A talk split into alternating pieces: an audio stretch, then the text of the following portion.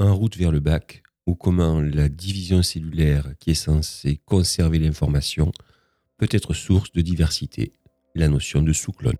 Nous allons voir comment la division cellulaire, dont l'objectif normalement est de maintenir une certaine unité au niveau des cellules, peut être une source de diversité. Alors tout d'abord, il faut bien comprendre qu'au niveau d'un cycle cellulaire, eh bien, une cellule va commencer par euh, apparaître suite à une division cellulaire. Elle va fonctionner, puis elle va préparer sa division suivante.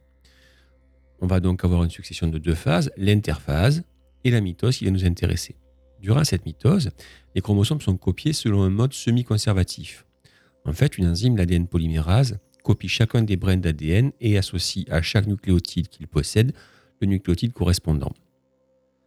Cette association peut faire des erreurs, qu'on va nommer des mutations. Et c'est à ce moment-là que la diversité peut apparaître. Alors il est à noter que les mutations sont des phénomènes qui sont relativement rares, pour plusieurs raisons. D'abord parce qu'ils sont rares, et ensuite parce que la cellule dispose de certains mécanismes qui lui permettent de corriger les erreurs. Alors lorsqu'elle arrive, eh euh, cette mutation peut être soit transmise, soit non transmise. Lorsque la mutation apparaît dans la lignée somatique, c'est-à-dire dans les cellules qui ne vont pas donner des cellules reproductrices, eh la mutation ne sera pas transmise. Au contraire, lorsque cette mutation va toucher la lignée reproductrice, cette mutation va être capable d'être transmise à la génération suivante. Donc finalement, en dehors de la lignée reproductrice, eh bien, euh, les seuls mécanismes qui permettent de créer de la diversité au niveau des cellules somatiques, ce sont les mitoses. Donc, dans la lignée somatique, la mitose permet de passer d'une cellule œuf unique à un organisme pluricellulaire constitué de milliards de cellules qui, en théorie, possèdent toutes le même patrimoine génétique, puisque la mitose a pour but de conserver l'information. Or, on constate, en observant les organismes, que certaines, euh, certaines parties d'un organisme présentent des différences par rapport à d'autres. On peut donc supposer qu'à un moment donné, une certaine diversité s'est créée. D'où peut provenir cette diversité? Eh bien, il peut arriver que les mitoses s'accompagnent de la création de mutations. On a dit que c'était un phénomène rare, mais qui peut cependant arriver car il existe de très nombreuses divisions cellulaires pour passer de la cellule F à l'organisme.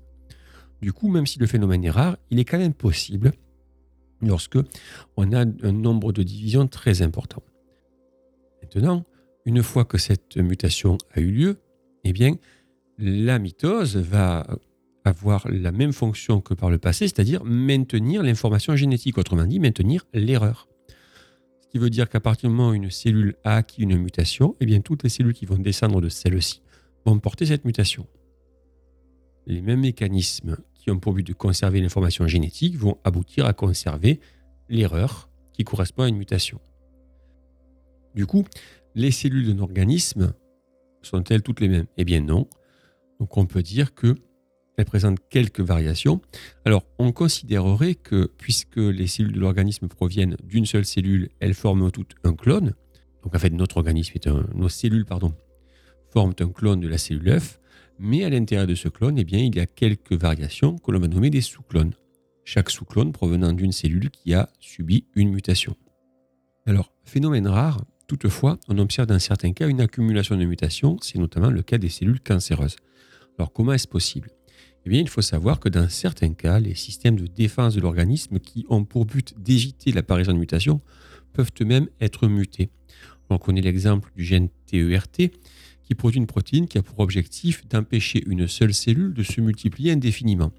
En effet, plus une cellule se multiplie, plus elle a le risque d'accumuler des mutations. Donc normalement, ce nombre illimité de divisions cellulaires est limité justement par le fait qu'à l'extrémité des chromosomes, il existe des zones qu'on appelle les télomères qui vont se raccourcir de plus en plus et au bout d'un certain raccourcissement, la division ne sera plus possible. Or, ce gène TERT produit une protéine qui va ralentir le raccourcissement des télomères. Lorsque ce gène est produit en grande quantité, enfin cette protéine est produite en grande quantité, les télomères ne vont pas se raccourcir et donc la cellule va continuer à se diviser de manière ininterrompue. Il se trouve que certaines mutations qui touchent la zone de régulation de l'expression de ce gène TERT vont faire que ce gène sera exprimé en quantité très importante. Et donc, on va se retrouver avec des cellules qui seront protégées contre quelque part la limite du nombre de, divisions qu'elles peuvent faire. Un autre cas de figure peut arriver, c'est notamment une mutation sur le gène P53 qui produit une protéine qui a pour but de corriger les erreurs de copie, soit en arrêtant le cycle cellulaire pour pouvoir euh, faire la correction, soit lorsque les erreurs sont trop importantes, en provoquant la destruction de la cellule qui a accumulé les erreurs. Pour conclure, on peut remarquer que la division cellulaire, qui a pour but de maintenir l'information génétique, peut produire des erreurs. Ces erreurs, lorsqu'elles ne sont pas corrigées, sont transmises aux cellules suivantes par division cellulaire.